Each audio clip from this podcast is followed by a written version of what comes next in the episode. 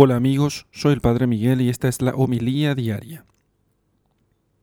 Lectura del Santo Evangelio según San Lucas, capítulo 14, versículos 1 al 6. Un sábado, Jesús fue a comer en casa de uno de los jefes de los fariseos y estos estaban espiándolo. Había allí, frente a él, un enfermo de hidropesía y Jesús, dirigiéndose a los escribas y fariseos, les preguntó, ¿Está permitido curar en sábado o no? Ellos se quedaron callados. Entonces Jesús tocó con la mano al enfermo, lo curó y le dijo que se fuera. Y dirigiéndose a ellos les preguntó, Si a algunos de ustedes se les cae en un pozo su burro o su buey, ¿no lo saca enseguida aunque sea sábado? Y ellos no supieron qué contestarle. Palabra del Señor. Gloria a ti, Señor Jesús. Era costumbre entre los judíos invitar a comer a quien había disertado, había predicado aquel día en la sinagoga. Y un sábado fue invitado Jesús a casa de uno de los principales fariseos de la ciudad. Y entonces le estaban espiando, dice la escritura, le acechaban para ver si podían sorprenderlo en algo de qué acusarlo. A pesar de esta situación tan ingrata, el Señor, dice San Cirilo, aceptaba sus convites para ser útil con sus palabras y milagros a los que asistían a ellos. Miren ustedes cómo el Maestro nunca desaprovecha ninguna ocasión para redimir a las almas y los banquetes eran una muy buena oportunidad para que pudiera él hablarles del reino de Dios. En ese día, cuando ya estaban todos sentados en la mesa, llegó delante de él un hombre enfermo, un hombre hidrópico. Eh, este hombre aprovecha probablemente una costumbre que permitía entrar a todos en la casa donde se daba un agasajo, como que todos podían entrar a aquel lugar donde se estaba comiendo. El enfermo no dice nada, no pide nada, simplemente está allí delante de Jesús.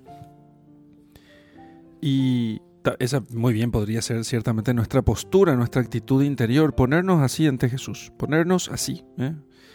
con nuestra enfermedad, con nuestra miseria, con nuestros pecados, ante Dios, que nos mire hasta que nos cure.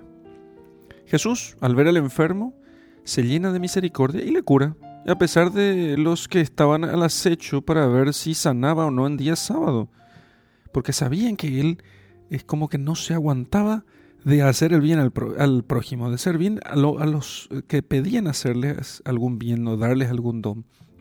Y así Jesús actúa con claridad, no se deja llevar por respetos humanos, por los que murmuraban aquellas personas contra él, por el que dirán de los demás.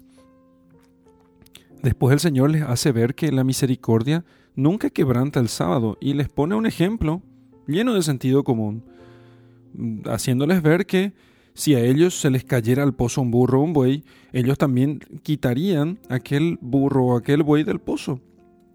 Y entonces no pudieron responderle, porque él no estaba haciendo ningún mal, al contrario, estaba ejercitando la misericordia.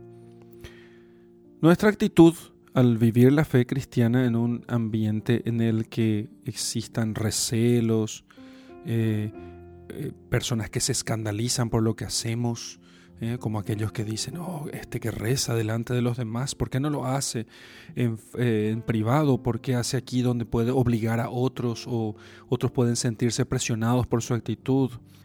O si vivimos simplemente en lugares donde nos, no nos comprenden por ignorancia, por mala fe, nuestra actitud en esos lugares debe ser la misma de Jesús. Nunca debemos ser oportunistas.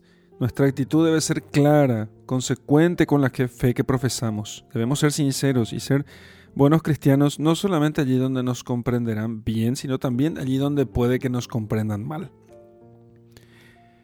Y muchas veces si así actuamos decididamente, sin tapujos, sin miedo, eh, eso puede ser de gran eficacia apostólica por el contrario, eh, asusta el daño que podemos producir si nos dejamos arrastrar por el miedo o por la vergüenza de mostrarnos como cristianos en la vida ordinaria.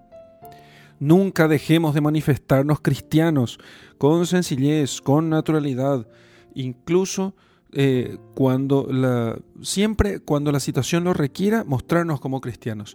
Aunque algunos falsos escandalizados puedan sentirse incomodados por nuestra actitud, hagamos siempre, seamos luz delante de los demás.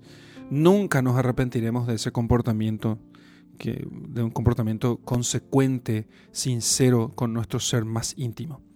Y ciertamente al Señor le llenará de gozo el mirarnos a nosotros. En el nombre del Padre y del Hijo y del Espíritu Santo. Amén.